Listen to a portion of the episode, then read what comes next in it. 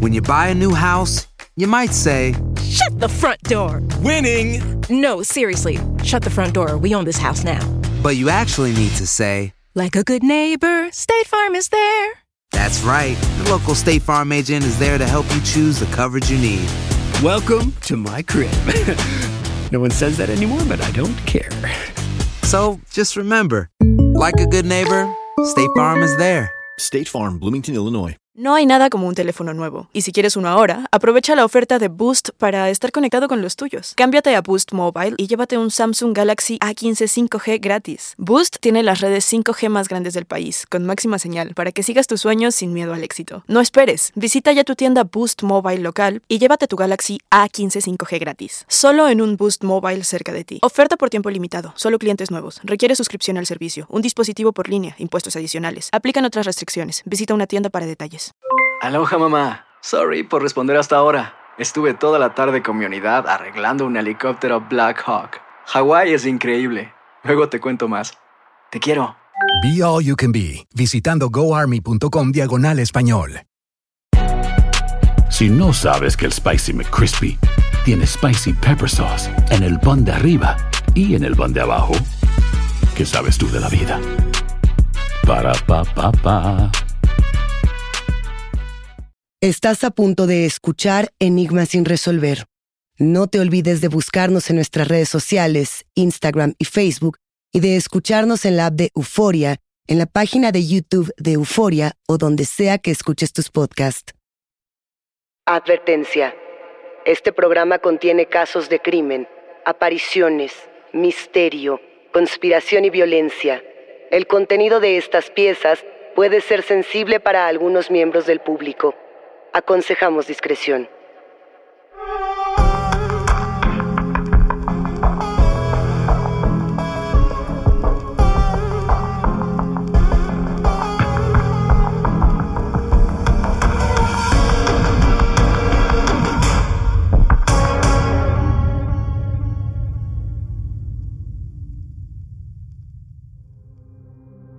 Seré sincera, enigmáticos. Llevo postergando mucho la narración de este caso.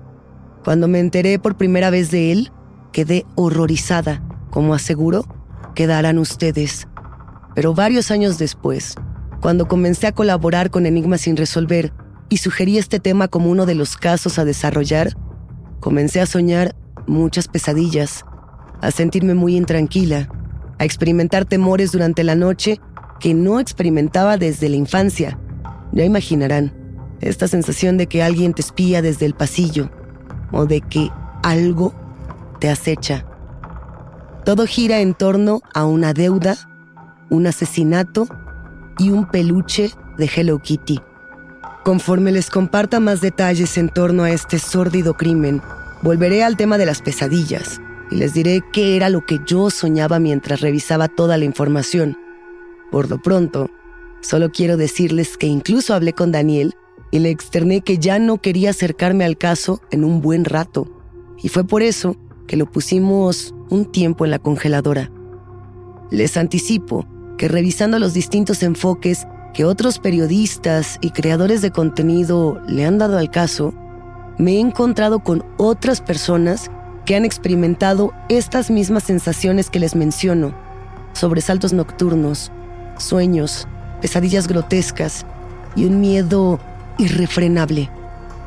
Si son sensibles a los casos de tortura extrema, les recomiendo elegir otro capítulo de nuestro podcast, porque está a punto de comenzar este nuevo episodio de Enigma sin resolver. La cabeza de Fan Manji o el asesino de Hello Kitty.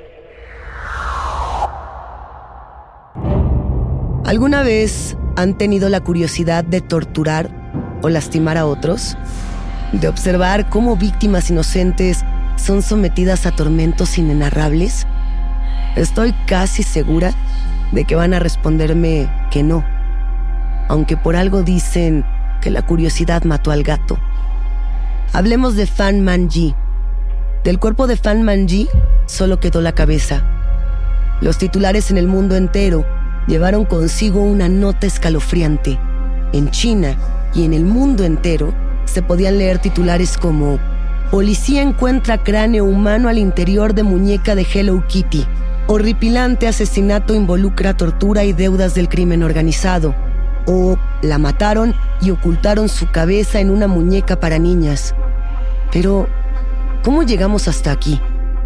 ¿Qué sucedió realmente? Demos contexto. Vamos a situarnos en el momento del crimen. El año era 1999. Estábamos en el punto final del siglo XX, un momento histórico en el que se percibía, recordaremos algunos, esta sensación extraña de cambio e incertidumbre en el mundo entero. 1999, un año de crisis espirituales, existenciales e inclusive económicas. El lugar, Hong Kong, una de las ciudades más pobladas de todo el planeta, con más rascacielos que Nueva York, con más energía que China entera. En este contexto, a finales de mayo del 99, el Departamento de Policía de Hong Kong recibió una visita por demás extraña. Todo parecía estar en calma hasta que una jovencita de 14 años entró histérica a confesar un crimen. La llamaremos A Fong, aunque seguramente este es un seudónimo que le dieron los tribunales de dicha ciudad en China. A Fong comenzó a gritar en la estación de policía que no había dormido en días, que necesitaba confesar un asesinato, pues el espectro de una mujer no la dejaba ni la dejaría encontrar paz si ella no decía la verdad. En resumidas cuentas, ella narró a los agentes los pormenores de la tortura y asesinato de una mujer ocurrido en un misterioso departamento perteneciente a un grupo mafioso de las tríadas chinas, donde al parecer todavía estaban ocultos los restos. Éramos cuatro. La torturamos durante más de un mes y la matamos. Y ahora me persigue. Las otras tres personas a las que A Fong se refirió no eran adolescentes como ella. La joven señaló como autores del crimen a Chan Man Lok y dos de sus socios, llamados Leung Xing Cho y Leung Wai Lun, quienes eran reconocidos mafiosos hongkoneses, hombres ricos y poderosos. Dijeron que lo haríamos por una deuda, pero siento que lo hicimos por diversión. Cuando la policía escuchó este testimonio, asumió que, al ser tan gráfico y perturbador, seguramente se trataba de un invento pueril. Pero la joven continuó, cada vez más decidida y descolocada. Matamos a una mujer. Todo es verdad. Si no me creen, busquen su cabeza en mi peluche de Hello Kitty cerca de mi cama. Ahí está su cráneo. Ahí está todo.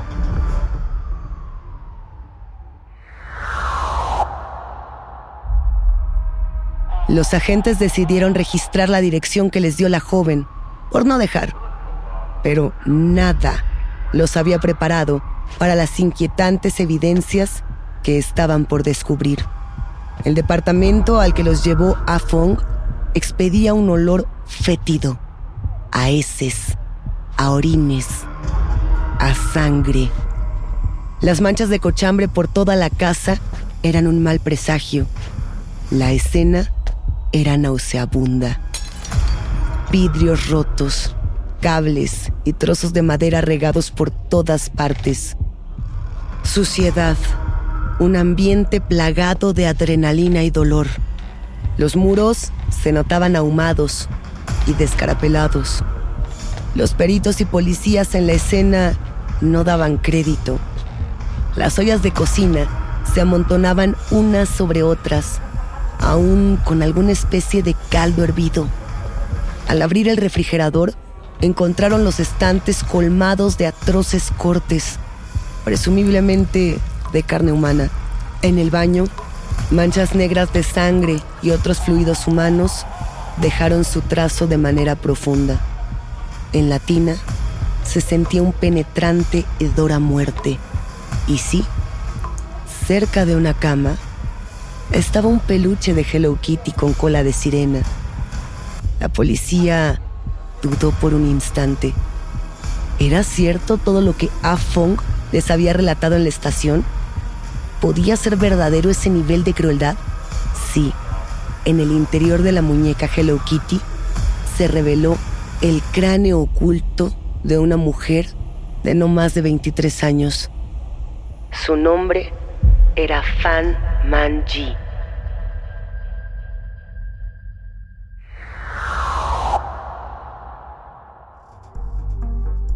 Enigmáticos, la historia de vida y muerte de Fang Manji es trágica. Los artículos sensacionalistas debaten si ella era anfitriona de un club nocturno o una trabajadora sexual. Y llegaremos a ello. Lo cierto es que ella fue una víctima desde muy joven. Fang Manji nació en China en 1976. Desde una edad muy temprana, fue abandonada por sus padres. ¿Por qué? Tengo una teoría. Recordarán que China instauró en 1979 una política de control de natalidad para reducir su superpoblación. A esta iniciativa la llamaron Ley del Hijo Único, ya que establecía que las parejas solo podían tener un hijo o les llegaría una multa impagable. Como muchas familias en China, por temas económicos y de tradiciones, preferían tener hijos varones, muchas mujeres se realizaron abortos selectivos, es decir, cuando se enteraban durante el embarazo que iban a tener hijas, abortaban. Incluso familias se deshicieron de sus hijas pequeñas con la esperanza de, entre comillas, tener mejor suerte en el siguiente embarazo. Imaginen eso, enigmáticos. Una ley que no se relajó hasta el año 2013. De no creerse. Esta, desde mi punto de vista, es la dolorosa razón por la que Fang Manji creció en distintos orfanatos, cosa que la privó de conocer modelos familiares y figuras masculinas sanas en su vida. Ella creció con la herida del abandono, sola, en situaciones de abuso, deseando ser independiente, deseando formar su propia familia, quizá anhelando ser feliz. Fang Manji huyó del maltrato que vivía en los orfanatos a los 16 años. Y lamentablemente, el único camino que encontró para valerse por sí misma y sobrevivir fue el del trabajo sexual y el de distintos delitos menores, e incluso el de la compra y venta de drogas. Parte de lo que se describe enigmáticos que se vivía en estos orfanatos durante los años 70 y 80, inclusive se relaciona con condiciones de esclavitud por eso también muchas mujeres jóvenes incluso elegían o preferían dedicarse a actividades ilícitas antes de permanecer en esas condiciones tan deplorables. Y no es muy claro si Fang Manji se casó o si entabló una relación con uno de sus clientes. Lo cierto es que ella tuvo un hijo, a quien se dice le dedicó su vida entera. En 1997, cuando Fang Manji tenía 21 años, Dejó las calles y entonces comenzó a trabajar en un prostíbulo que tenía fachada de club nocturno, por eso se debaten las versiones. Ella seguía siendo trabajadora sexual, pero ahora estaba en un ambiente mucho más regulado y de una u otra manera un ambiente seguro. Dada la naturaleza del trabajo de Fang Manji, entró en contacto con muchos hombres peligrosos. La mayoría de sus clientes eran miembros de grupos mafiosos chinos, de las famosas triadas, Pienso que ella sabía lo arriesgado de la situación. Imagino que intentó distanciarse de estas personas, pero no encontró muchas alternativas en su vida. Y sí, la mujer corrió el riesgo y pagó las consecuencias.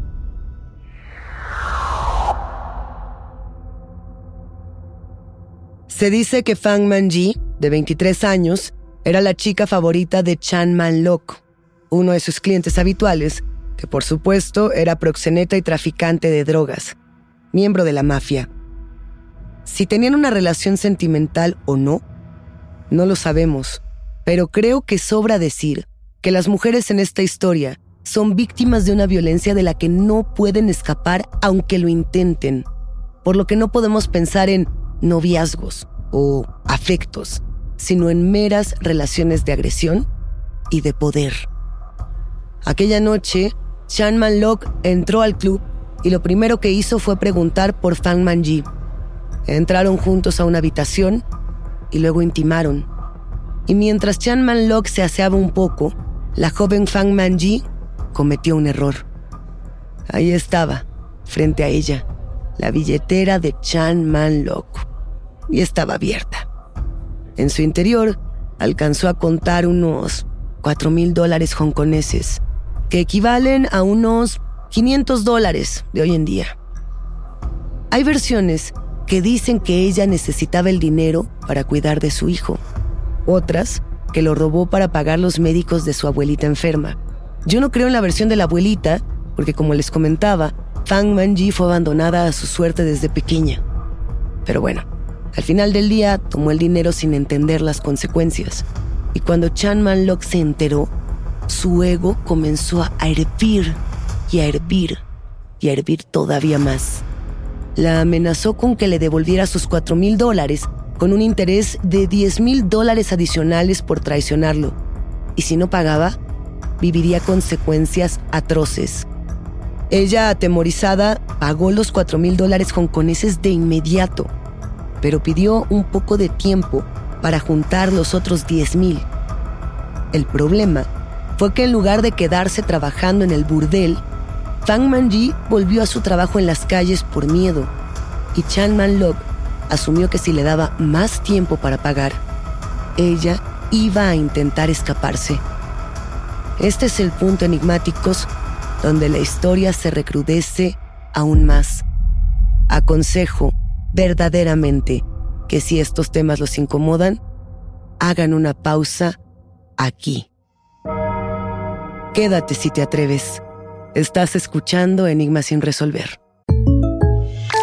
When something happens to your car, you might say,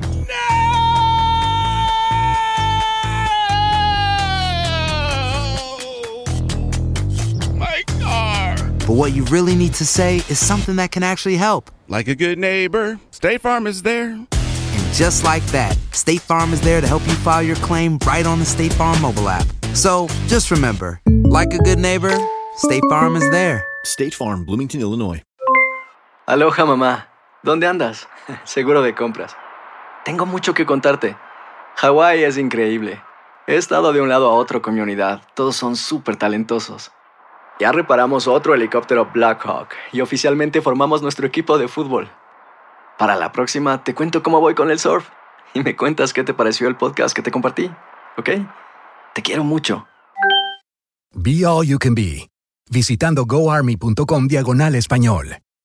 Boost Mobile tiene una gran oferta para que aproveches tu reembolso de impuestos al máximo y te mantengas conectado. Al cambiarte a Boost, recibe un 50% de descuento en tu primer mes de datos ilimitados. O, con un plan ilimitado de 40 dólares, llévate un Samsung Galaxy A15 5G por $39.99. Obtén los mejores teléfonos en las redes 5G más grandes del país. Con Boost Mobile, cambiarse es fácil. Solo visita boostmobile.com. Boost Mobile, sin miedo al éxito. Para clientes nuevos y solamente en línea, requiere AroPay. 50% de descuento en el primer mes requiere un plan de 25 dólares al mes. Aplican otras restricciones. Visita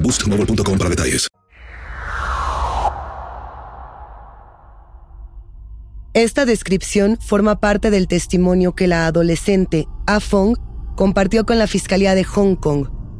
Así es, nos referimos a la joven que aseguraba ser perseguida por el fantasma de Fang Manji. Ella afirmó haber presenciado e incluso participado en estas actividades. Sin embargo, por ser tan joven y evidentemente una víctima más de este grupo criminal, no volverá a ser mencionada en el episodio. 17 de marzo de 1999.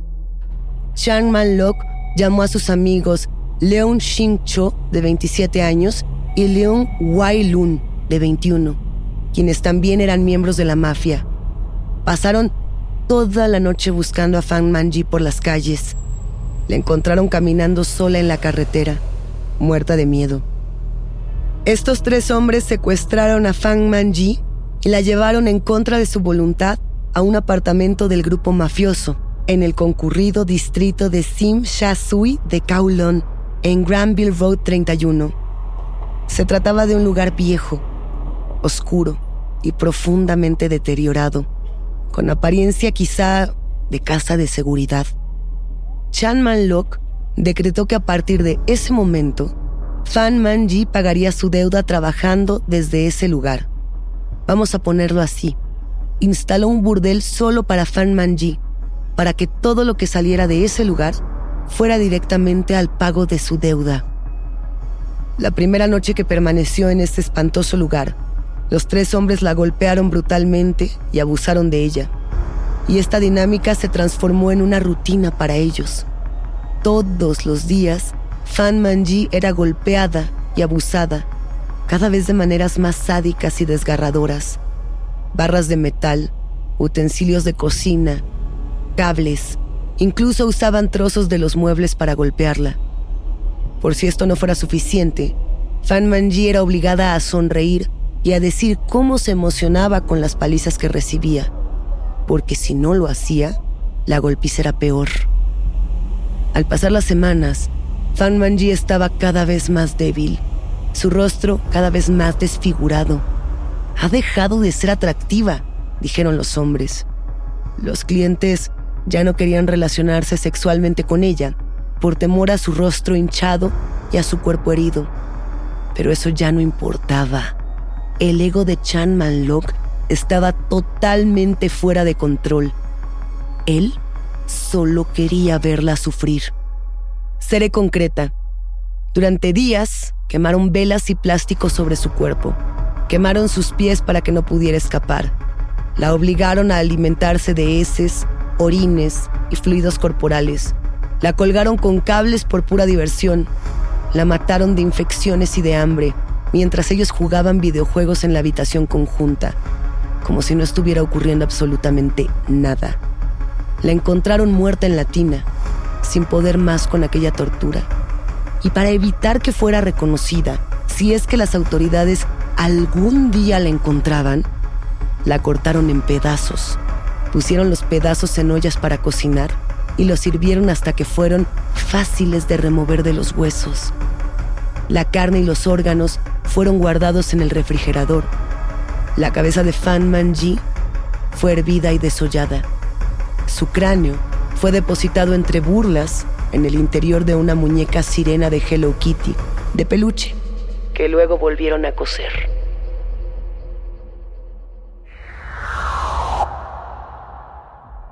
Nunca en Hong Kong, en los últimos años, un tribunal había oído tal nivel de crueldad, depravación, insensibilidad, brutalidad, violencia y maldad.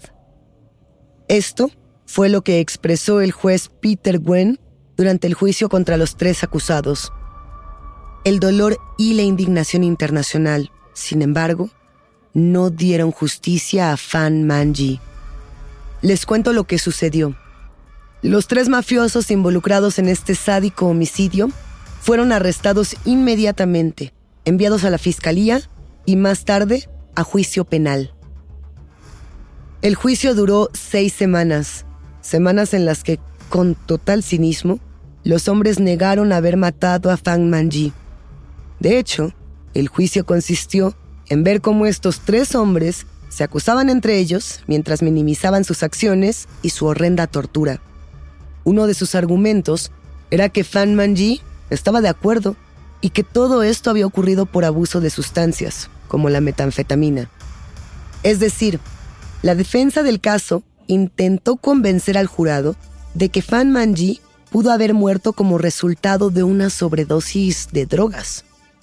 Y dada la forma en la que los tres hombres se deshicieron del cuerpo, las autoridades médicas no pudieron determinar exactamente cómo murió la joven madre, por lo que el jurado se negó a declararlos culpables del asesinato.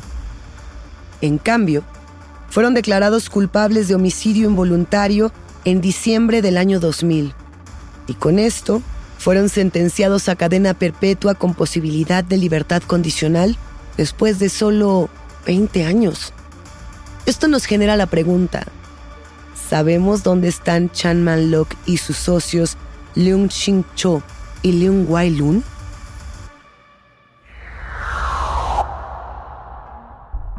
Hagamos preguntas. Estos son algunos de los cuestionamientos que las personas que se han acercado al caso más se realizan. Por ejemplo, ¿por qué Hello Kitty? Se dice que todo este departamento donde ocurrieron los crímenes estaba decorado con cosas de Hello Kitty. Dicen que había cobijas de Hello Kitty, que había ciertos cuadros e inclusive papel tapiz. Yo pienso que esto podría ser para atraer a mujeres jóvenes a la prostitución, como es el caso de Afong, a quien mencionábamos al inicio. También está la otra leyenda urbana de que Hello Kitty era satánica. No sé si recuerdan esto que se mencionaba, inclusive yo me atrevería a decir, desde los años 90.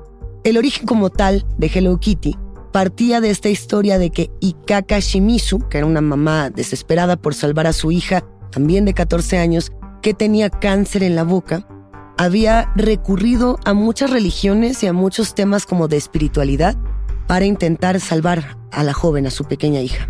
Y entonces, pues buscando todas estas respuestas, se había acercado al ocultismo y a partir del ocultismo había dado ese paso todavía más oscuro, según lo que cuenta la leyenda, de recurrir a la adoración del diablo, al satanismo como tal, ¿no? Que esta era su última opción.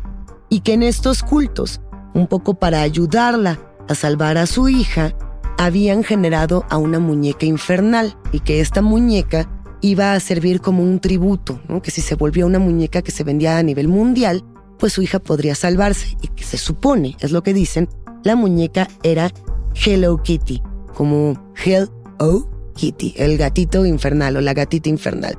Incluso decían que no tenía boca esta gatita porque estaba haciendo referencia a la hija de la creadora de Hello Kitty, que según se presume, ha desaparecido y nadie puede dar con su paradero. Esto es parte de la leyenda urbana que se contaba alrededor de la Hello Kitty satánica y que muchas personas han relacionado con el asesinato de Hello Kitty o con la muerte de Fan Manji. Ahora bien, ¿quién buscó? Esta es otra de las preguntas. ¿Quién buscó a Fan Manji en ese mes que estuvo perdida? Es decir, ¿a alguien le importaba esta mujer? ¿Alguien hizo algo por salvarla? Y sí, o sea, lo que se sabe es que en el juicio, el esposo de Fang Manji testificó, y de hecho, él fue quien se encargó de buscarla y de dar continuidad al caso. En el juicio, él justamente dijo que Fang Manji no era adicta a la metanfetamina desde un año previo al nacimiento de su hijo. Es decir, lo que habían dicho los otros tres criminales de que ella había muerto por una sobredosis de metanfetamina era falso al testimonio de su esposo. Ella tenía un hijo y otra de las grandes preguntas es ¿qué pasó? ¿Qué ocurrió con el hijo de Fan Manji? Se dice, y esto lo hemos encontrado en varios portales pero nada está confirmado, que el hijo de Fan Manji actualmente vive en Singapur. Y debo insistir en este punto, cuando tenemos víctimas con esta clase de, tortura y que tienen que ver con la mafia o con el crimen organizado a nivel internacional, generalmente las familias son enviadas a vivir a otros países. Entonces, si tenemos en Internet, por ejemplo, o en otros periódicos o en distintos documentos una residencia, es muy posible que no sea la residencia real, es decir, seguramente Singapur no es el país donde se encuentra su hijo, por temas de protección. Yo quisiera plantear otra pregunta en ese sentido y tiene que ver con el miedo que pudo o no haber tenido el jurado con respecto a la mafia china o a las triadas, y si realmente pensaron que estos hombres eran inocentes. Pienso, y lo digo a nivel muy personal, que el jurado sí tuvo miedo y yo creo que no querían testificar en contra de la mafia porque, así como ocurre en distintos países del mundo, testificar contra la mafia es afectarte directamente a ti y a tu familia, ¿no? Entonces, pensemos que estábamos en el 1999, a fin de siglo, en un tema pues delicado en términos de tortura y en un momento muy extraño para China y para el mundo. Yo me pregunto esto, ¿salieron libres los asesinos? Recuerden que se les había dado 20 años con posibilidad de libertad condicional, aun cuando se suponía que era cadena perpetua. Y nada de esta información está confirmada. La última actualización que tenemos es que estos tres criminales todavía se encuentran en la prisión de Stanley en Hong Kong cumpliendo con su cadena perpetua. Con respecto a este tema, seguiremos investigando. Una pregunta más. ¿Cómo puede ser que nadie en el vecindario se diera cuenta de las atrocidades que estos hombres cometían a puerta cerrada en el edificio? Quiero que imaginemos juntos la disposición de estas unidades o de este edificio como tal donde murió Fan Manji. Este era una unidad de viviendas en Granville Road, un lugar muy concurrido, una unidad habitacional donde circulaba muchísima gente. El edificio tenía cuatro pisos de altura, con dos unidades en cada piso. Los pisos primero a segundo eran tiendas y los pisos tercero a cuarto eran residenciales. La unidad, digamos de la derecha, porque pensemos que eran edificios espejo, era el bloque A y la unidad del lado izquierdo era el bloque B. El asesinato ocurrió en el bloque B, en el tercer piso. Esto quiere decir que había dos pisos de tiendas y un piso más residencial arriba. De entrada eso generaría una especie de burbuja sonora, pero además de ello, se dice que los hombres tapiaron las ventanas para evitar la filtración de sonido. De cualquier manera, a mí me parece difícil de creer.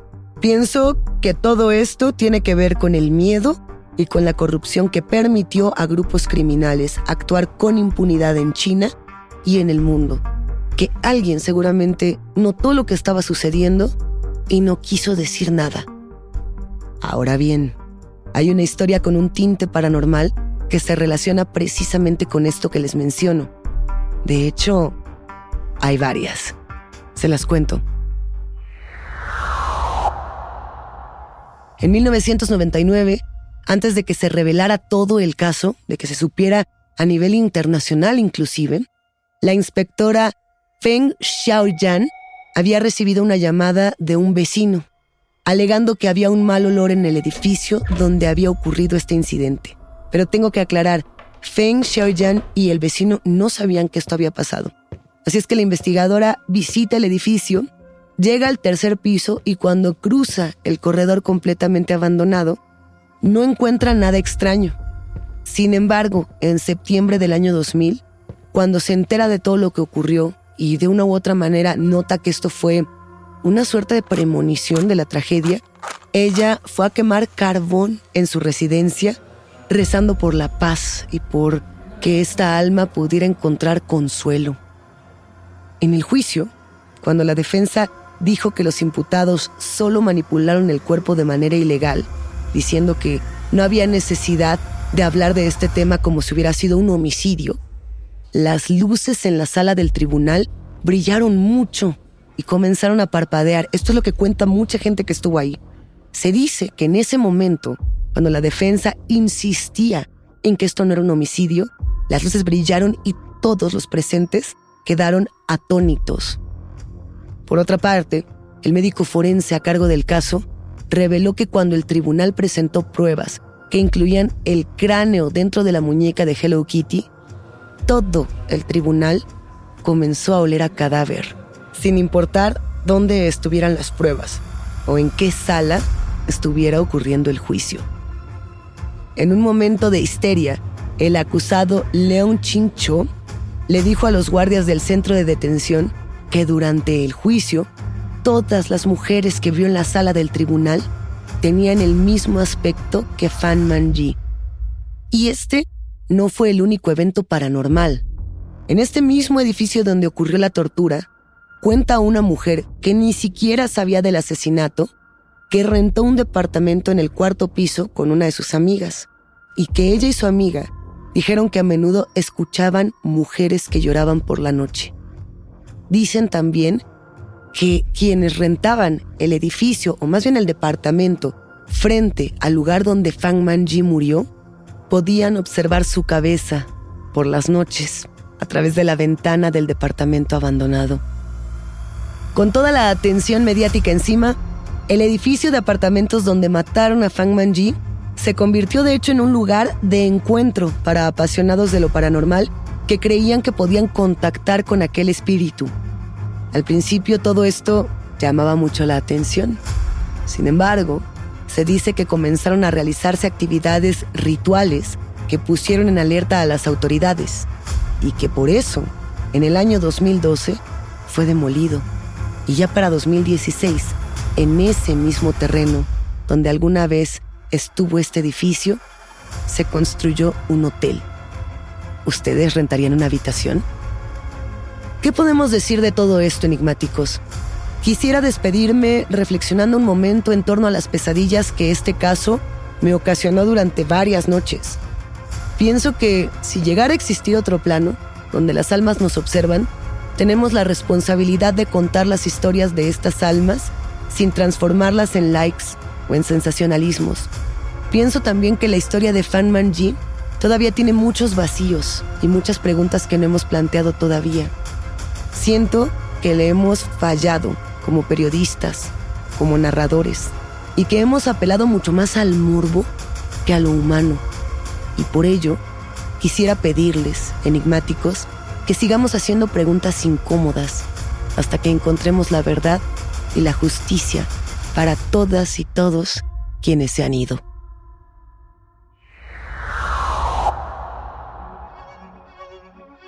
Hasta aquí llegamos con este caso por ahora. Yo soy Luisa Iglesias y ha sido un macabro placer compartir con ustedes, enigmáticos. Gracias por escucharnos y no se olviden de suscribirse o de seguir el show para no perderse ningún misterio. Recuerden que pueden escucharnos a través de la app de Euforia, la página de YouTube de Euforia Podcast o donde sea que escuchen sus podcasts. Nos encontraremos en el próximo episodio de Enigmas sin resolver.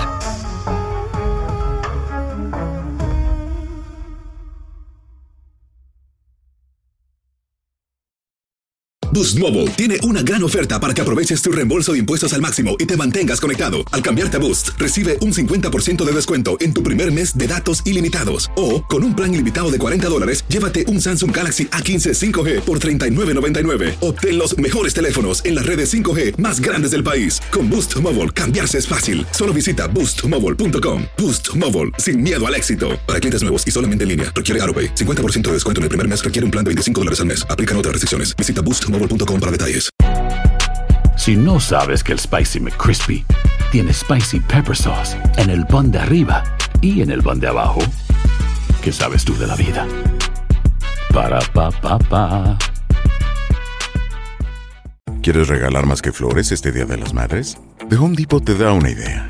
Pasa más tiempo con mamá plantando flores coloridas, con macetas y tierra de primera calidad para realzar su jardín.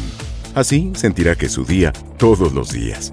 Llévate tierra para macetas Bigoro por solo $8.97 y crece plantas fuertes y saludables dentro y fuera de casa. Recoge en tienda y sigue cultivando más momentos con mamá en The Home Depot. Haces más, logras más. Más detalles en homedepot.com diagonal delivery. En JCPenney tenemos infinidad de regalos para el Día de las Madres hasta el domingo. Ahorra hasta 40% en todo Liz Claiborne y vístela de pies a cabeza con la última moda. Además, aprovecha las ofertas Yes Please, con diamantes y piedras preciosas a 25 dólares para miembros de JCPenney Rewards. ¿Aún no eres miembro? Inscríbete. Es fácil y gratis. Y regálale a mamá todo lo que se merece. JCPenney. Vale la pena. Ofertas válidas hasta el 12 de mayo en selección de estilos. Aplican otras exclusiones. Joyerías excluye de los cupones. Detalles en la tienda jcp.com.